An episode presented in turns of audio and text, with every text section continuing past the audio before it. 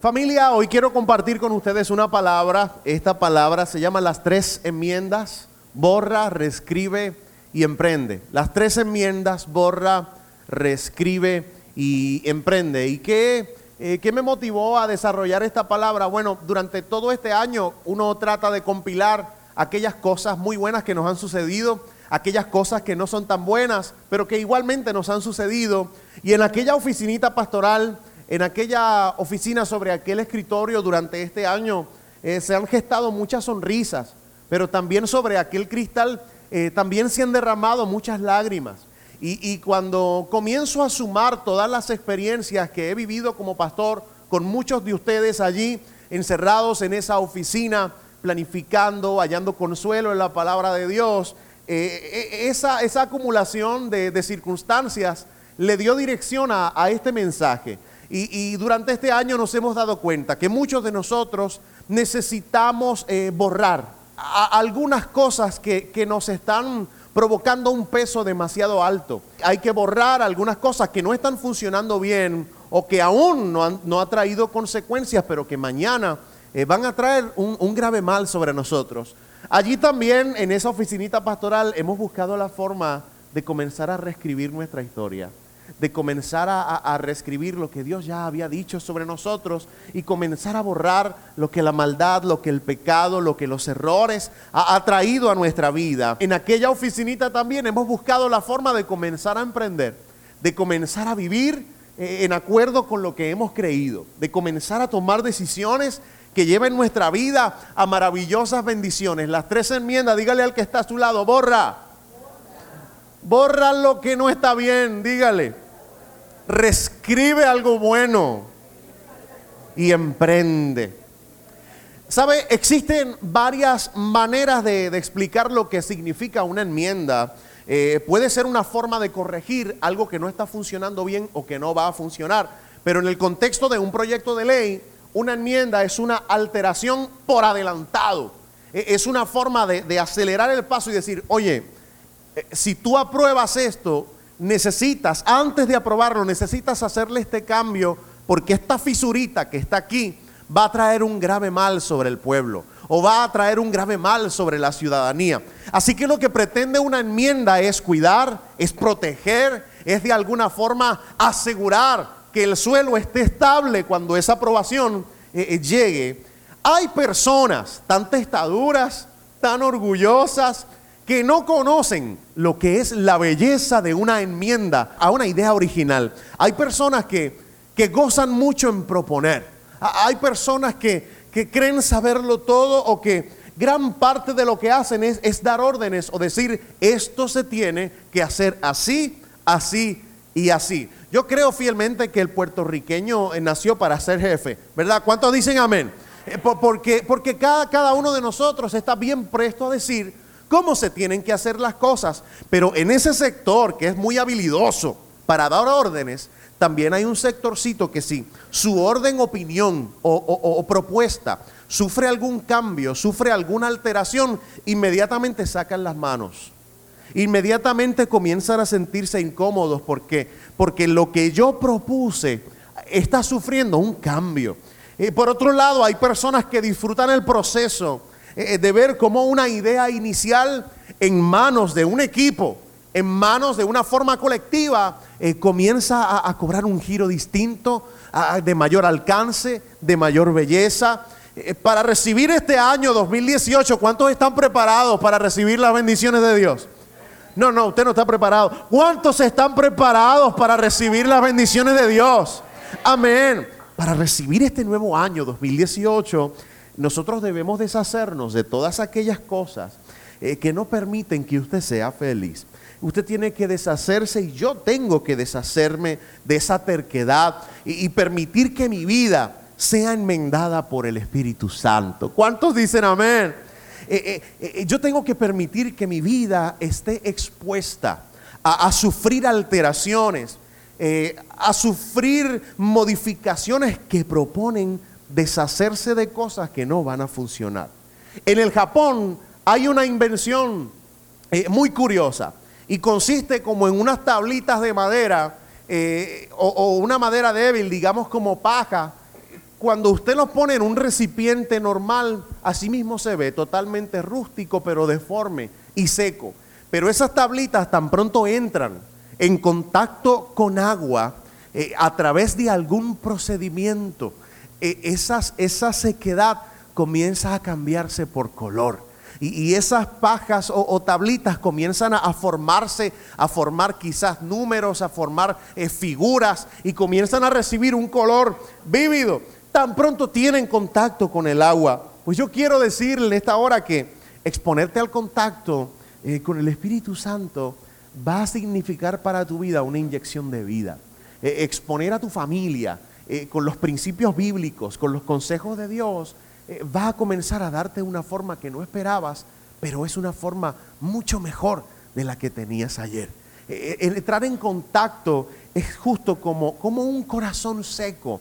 va hidratándose y crece y rinde fruto y brinda sombra.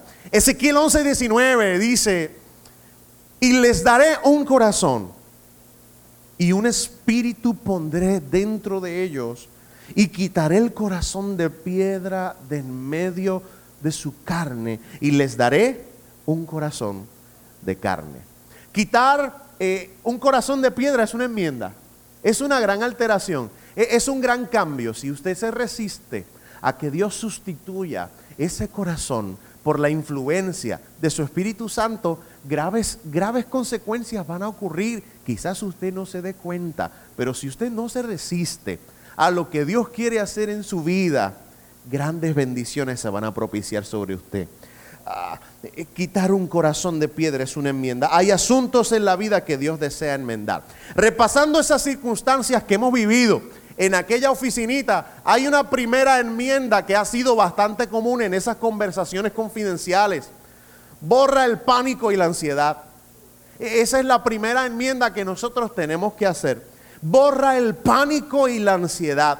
Luego de los eventos vividos en el 2017, yo creo que hemos permitido que los medios noticiosos, que las comunicaciones, que las noticias, incluso que FEMA, eh, eh, nos venda la píldora de, sentirnos ansiosos. Hemos, hemos, probado esa medicina y, no nos hace eh, nada bien. sepa que el pánico no le va a servir para nada en la vida. El Señor quiere quitar de usted ese temor intenso, ese sentido de incertidumbre, e-, esa ansiedad que no le deja vivir, Él quiere sustituirlo por paz. La ansiedad e-, es algo mortal para nuestra vida. Y una vez dijimos sobre las diferencias entre la ansiedad y el miedo. ¿Sí? ¿Se acuerda de eso? ¿Se acuerda de la diferencia entre la ansiedad y el miedo? El miedo es aquello que te, que te hace reaccionar, pero, pero la ansiedad es aquello que no te permite ser feliz. Por ejemplo, eh, si usted tiene miedo y ve una serpiente por su jardín, probablemente usted corra o se muera de un infarto al corazón como me pasaría a mí. Pero si usted no siente miedo y lo que siente es ansiedad, pues usted ha trabajado y dice, yo jamás voy a caminar descalzo por el jardín de la casa porque pudiera haber una serpiente allí. Es usted de las personas ansiosas que, que va a un bosque allí por los Estados Unidos y dice, yo no voy para allá porque detrás de, esas, de esos árboles puede haber un oso. Quizás es cuestión de tiempo que me devore a mí y a mi familia. E, eso se llama ansiedad. Dios quiere que usted borre la ansiedad de su vida. ¿Ustedes están de acuerdo? ¿Ustedes están de acuerdo? Dios quiere sustituir eso por paz. Muchos de ustedes en algún momento me han dicho, ay, pastor, de usted emana una paz. Usted es tan pasivo para todas las cosas, pues sepa que eso no es una habilidad mía. E, e, e, eso viene del Señor. Eso Dios lo, lo pone allí. Yo no soy paciente porque, porque es una virtud. No, no. Eh, yo soy paciente porque es el resultado de algo. ¿Cuántos dicen amén? Y, hay muchas maneras de uno definir paz. Eh, en un diccionario podemos encontrar que quizás la paz es ese acuerdo que dos naciones eh, realizan para hacer ausente un conflicto bélico. Ese es un significado de paz. Otros dirían que la paz es ese estado anímico, que es una consecuencia de, ausencia de tribulaciones, de conflictos, de guerras, de robos. Pero hay un tercer significado que a mí me vuela. Y es aquel que dice que la paz e, es, un estado de tranquilidad provocado por una buena relación con Dios. Un estado de tranquilidad que es la consecuencia, que es el resultado, que es el fruto de, estar en buenos términos con Dios. Si usted está en buenos términos con Dios, usted va a sentir paz. No importa la tarea que Dios te mande a hacer en este 2018. No importa cuál sea la asignatura divina que Dios está poniendo en tu corazón y en tus manos. Si Dios te envió, no importa cuán alta sea esa montaña, no importa cuán ancho sea ese camino, no importa cuántas piedras de tropiezo te encuentres de camino hacia allá, usted va a sentir paz porque usted tiene la certeza de que Dios te envió. Y no hay cosa más estable que tú decir mientras estás enfrentando un conflicto, es difícil, me duele, me canso, pero Dios me envió y Él sabe lo que está pasando. No hay cosa más maravillosa que tú tener la certeza de que Dios te envió a hacer algo y tú mínimo, mínimo, lo estás intentando. Estar en buenos términos con Dios, estar en buenos términos con los consejos de Dios, produce paz en tu vida. Porque todo lo que acontece sobre ti no es un accidente. Dios ya lo contempló. Amén. Amén. Filipenses 4, 6 al 7 nos propone un consejo aparentemente anticuado, pero es muy relevante. Dice, no se preocupen por nada. Dígale a su esposa, mi amor, oye esa palabra. Dígale, no se preocupen por nada. Más bien oren y pídanle a Dios todo lo que necesiten y sean agradecidos. Así Dios les dará su paz, esa paz que la gente de este mundo no alcanza a comprender. Pero qué bello esto.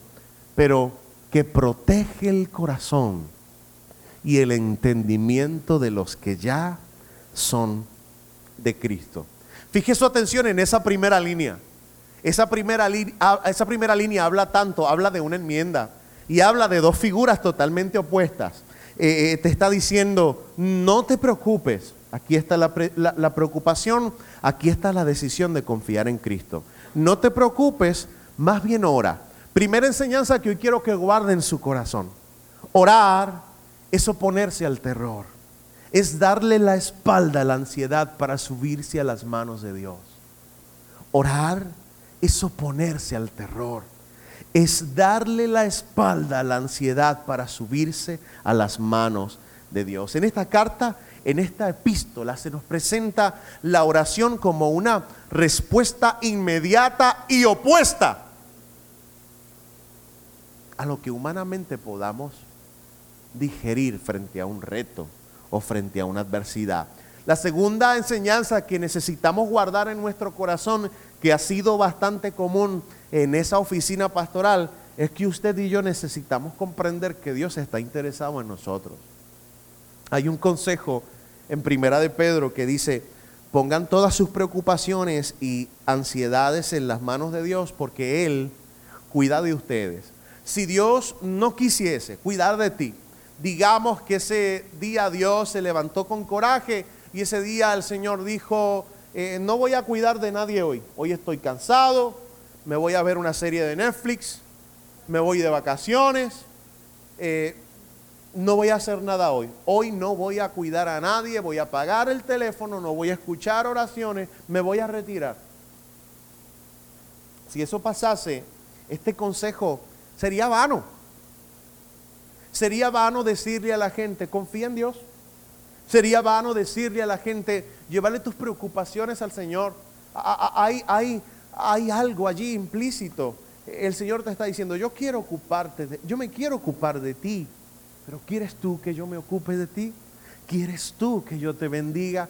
¿Y quieres tú que yo esté presto a extender mis manos de amor sobre tu vida, sobre tu familia? Tercera enseñanza, es promesa bíblica que la paz es el resultado de la oración y estar íntimamente aferrados a Él. Óigame muy bien, es promesa bíblica que la paz es el resultado de permanecer en Dios. Y así lo dice la Biblia. Eh, eh, Isaías 26.3 dice, tú guardarás, tú guardarás, dice, en completa paz a aquel cuyo pensamiento en ti persevera en ti permanece, eh, porque en ti ha confiado. Eh, confiar en Dios es ese botón que administra paz a tu vida. Eh, permanecer en el consejo de Dios e, es, esa catapulta que te va a, permitir sentirte en paz, aunque lo que te esté rodeando esté hecho un desastre. Amén. Segunda enmienda, borra lo que ves, reescribe lo que es. ¿Mm? Borra lo que ves, reescribe lo que es. Los expertos en la psicología consideran que hay imágenes que tardan mucho de irse eh, de nuestra mente. Probablemente las imágenes que mi mamá y mi papá vieron hoy, eh, cuando esa perrita Pitbull entró a casa y le hizo daño a Jeremías, es, esas imágenes van a estar por ahí rondando en su mente y, y en sus emociones. Muy probablemente, si esa perrita Pitbull vuelve a entrar a casa, no va a salir de allí viva. Quiero que lo sepa. Eh, quiero que lo sepa. Eso es, eso es algo aparte porque vamos a estar preparados. Eh, no sé qué va a pasar con la perra pero algo le, le va a pasar si entrara de nuevo, sin, sin, el permiso. Óigame, eh, aplique esto a lo que le acabo de decir. Borra lo que oyó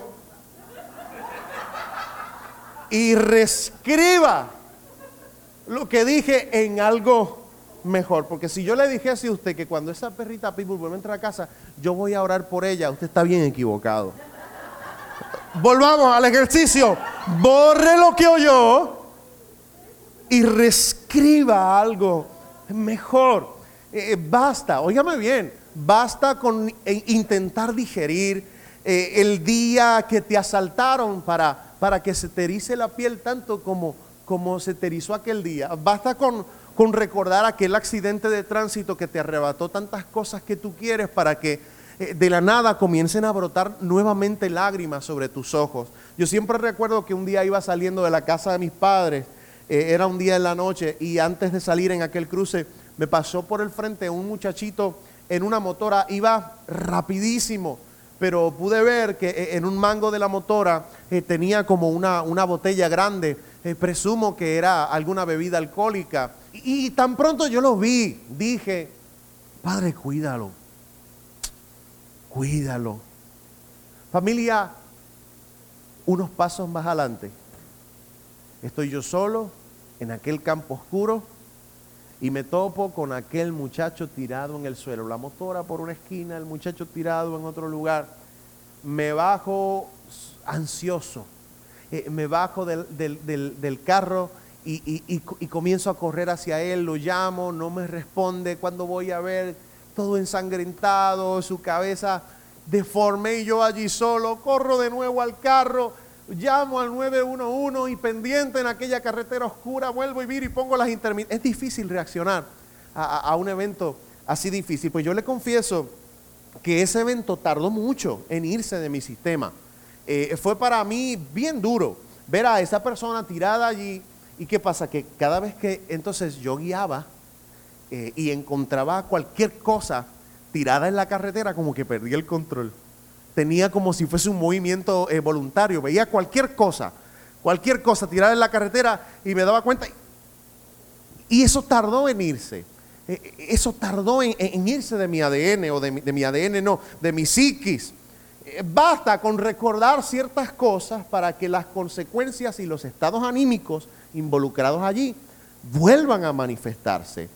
Eh, pero yo me pregunto si Dios desea que quienes tomen decisiones sobre tu futuro eh, sean tus frustraciones, eh, sean tus dolores o sean tus dolencias. Me pregunto si Dios deseará que tus fracasos sean los que tomen el timón de tu vida. Las imágenes más tristes de tu vida no deben permanecer allí como una herida abierta. Las heridas en Dios siempre tienen una trayectoria y esa trayectoria se llama sanidad.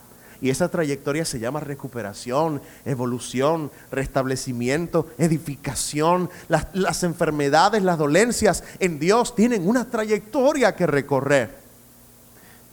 Yo recuerdo que cuando el año pasado, digamos, estaba viviendo un tiempo bien adverso y bien difícil para mí, un amigo me dijo, Carlos, las heridas eh, tienen fases. Y nunca olvides eso. Las heridas tienen fases. La primera fase es cuando sangras y cuando no importa qué movimiento hagas, te va a doler. La segunda fase ya no sangra. Eh, uno que otro movimiento no sangra, pero si vuelves a tocar la herida y te enfuscas en tocarla de nuevo, vas a sangrar de nuevo, la vas a abrir. Pero hay una tercera fase en donde ya no se llama herida, ya solo se llama cicatriz, ya no te duele, no importa qué movimiento hagas, no te duele y no importa cuánto la toques, no va a sangrar. Solo hay una cicatriz, pero la cicatriz no dice me duele. La cicatriz dice esto ya sanó. Y las heridas en nuestra vida, si usted las canaliza, si usted reacciona a ellas conforme a Dios quiere, si usted comienza a borrar ciertas cosas para reescribir lo que Dios quiere para su vida, esa fase se va a completar y usted va a ser no una persona llena de heridas, usted va a ser una persona llena de cicatrices que dicen, eh, estoy sano aquí, estoy sano allá, de esto también sané, ya me recupero. ¿Cuántos dicen amén? Eso quiere Dios para su vida. Efesios, esto no está en la presentación, chicos, no se asusten. Efesios 3.1, y el verso 1 y el verso 3, 13 eh, hablan de, dos principios totalmente opuestos. El primer verso dice, yo Pablo estoy preso. Si usted deja esa frase y usted dice preso, preso, usted piensa dolor, eh, piensa en esclavitud, eh, piensa en tristeza. El verso 13 eh, dice algo totalmente opuesto. El verso 13, él dice, yo les ruego que no se desanimen por mis sufrimientos, pues esto es más bien un honor para ustedes. Las heridas para Dios siempre tienen una trayectoria de sanidad. La consecuencia inmediata de una tragedia es dolor, pero posterior a eso, eso va a tener otro nombre. Y hoy es un tiempo maravilloso para borrar ese dolor, para comenzar y no resistirte a los procesos que Dios quiere hacer contigo. Aprovechando que la pasada semana hablamos sobre eh, aquel mensaje que se llamaba Esperanza en el Pozo, hablamos sobre eh, sobre cómo José fue echado en un pozo a causa de la traición de sus hermanos. Luego cuando él va saliendo de ese pozo, que él dice, ya voy a casa, saca su cabeza aquel pozo y ve que hay unos egipcios que los están esperando. Luego de eso pasa a una esclavitud. Posteriormente a, ser esclavo ingresa a prisión por, por una falsa, falsa acusación. Regresemos a un momento épico en su vida, a un momento totalmente opuesto, a una enmienda a, una alteración que él sufrió con cada proceso. Génesis 45, 4, 8 nos habla eh, un momento donde ya él está, eh, segundo al mando de toda una nación, y, y, nos está hablando de que va a hacer algo con su familia, incluyendo a los traidores de sus hermanos. 45, 4 al 8 dice, soy José tu hermano, a quien ustedes vendieron como esclavo en Egipto. Pero ¿qué dice? Pero no se inquieten ni se enojen con ustedes mismos por haberme vendido. Fue Dios quien me envió a este lugar antes que ustedes. Ahí hay un gran problema. Fue Dios quien me envió a este lugar antes que ustedes, a fin de preservarles la vida. E, e, el hambre que ha azotado la tierra estos dos últimos años durará otros cinco años más y no habrá ni siembra ni ciega el negrito vuelve a poner el énfasis. Dios me hizo llegar antes que ustedes para salvarles la vida a ustedes y a sus familias y preservar la vida de muchos más. Por lo tanto, y vuelve, a, y vuelve, fue Dios quien me envió a este lugar. Y entre comillas, así como con fuerza, es como si fue un grito, como un grito, y no ustedes. No se cansa. Fue Él quien me hizo consejero del faraón, administrador de todo su palacio y gobernador de todo Egipto. Siguiente enseñanza, nuestra limitante manera, nuestra limitante manera de ver los procesos en la vida debe reemplazarse por el lente de Dios. Allí en aquella oficinita nos hemos tenido que comprometer a ver las circunstancias que estamos viviendo como Dios las vería. A mí me parece sorprendente lo que Dios está haciendo aquí y, y, lo que José está haciendo allá.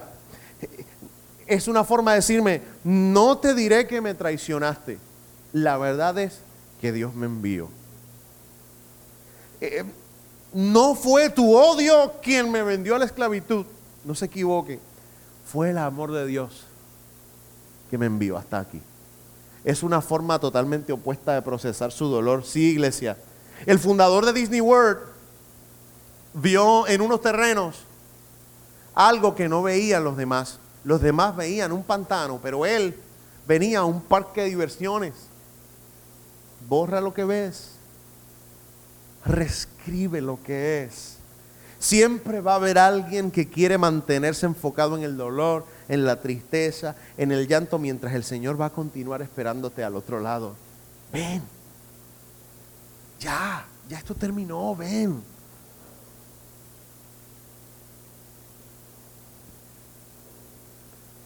Tercera enmienda. No llames fracaso a un error. No llames fracaso a un error. José Luis Navajo dijo, a menudo las grandes oportunidades llegan disfrazadas de derrota. A veces la gracia viene envuelta en desgracia y bajo el camuflaje de una gran crisis viene una enorme oportunidad.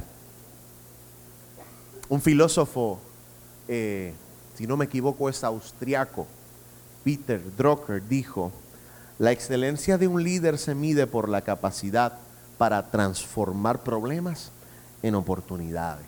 Óigame bien, óigame bien. El gran inventor del fonógrafo, de la lámpara eléctrica, eh, de, la, de, la, de, la, cámara de película, eh, eh, el, el, mismo inventor que puso más de mil patentes en invenciones, esa misma persona llamada Thomas Edison, antes de todo eso recibió un diagnóstico de todos sus maestros. El diagnóstico fue, él es demasiado tonto para aprender. Fíjate, yo no quisiera conocer a Tomás Edison, yo quisiera conocer a sus maestros. Walt Disney fue despedido por un editor de periódicos. ¿Sabe la razón? Usted no me lo va a creer. Porque no tenía imaginación ni buenas ideas. es que no tiene imaginación ni buenas ideas. Despedido. Steven Spielberg fue rechazado muchas veces por la Escuela de Artes Cinematográficas de la Universidad del Sur en California. El coronel Harlan David Sanders fue despedido de docenas de trabajos antes de fundar un restaurante exitoso que se llama Kentucky Fried Chicken. En el contexto bíblico, hay un muchachito al cual le decían Pedro que sus inicios estuvieron llenos de muchos errores. Su perfil, el negrito niega a Jesús. Para empezar. Segundo perfil. En una de esas conversaciones, el mismo Jesús le dice, apártate de mí, Satanás. Eso es un fao.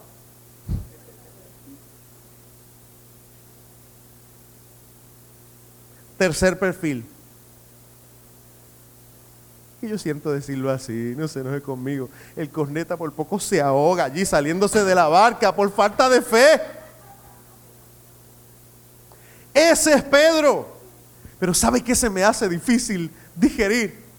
Que, a pesar de todos esos fraudes en el inicio de su vida, a pesar de todos esos errores al inicio de su vida, es al mismo que vemos más adelante en Hechos 2.41, haciendo algo que, que sus compañeros no pudieron hacer. Eh, ese día unas tres mil personas creyeron en el mensaje de Pedro. Tan pronto como los apóstoles los bautizaron, todas estas personas se unieron al grupo de los seguidores de Jesús. Ese es el mismo negrito del cual la Biblia eh, dice algo. Jesús dijo algo maravilloso. Sí, es el que lo negó tres veces. Ok. Sí, es el que por poco se ahoga. Eh, ok. Eh, pero, pero Dios dijo algo importante sobre su vida. ¿Sabe qué dijo? Por eso te llamaré Pedro, que quiere decir piedra, y sobre esta piedra construiré mi iglesia y la muerte no podrá destruirla. No le llames fracasos a tus errores. Dios quiere hacer algo con tus errores.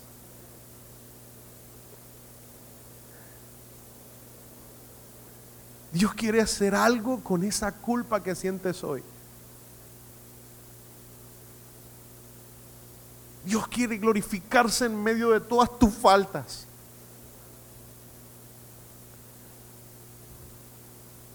Enseñanza.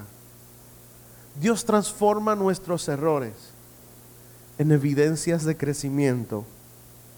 Dios transforma nuestras heridas en cicatrices que hablan de nuestra sanidad. Usted quizás llegó en aquella oficina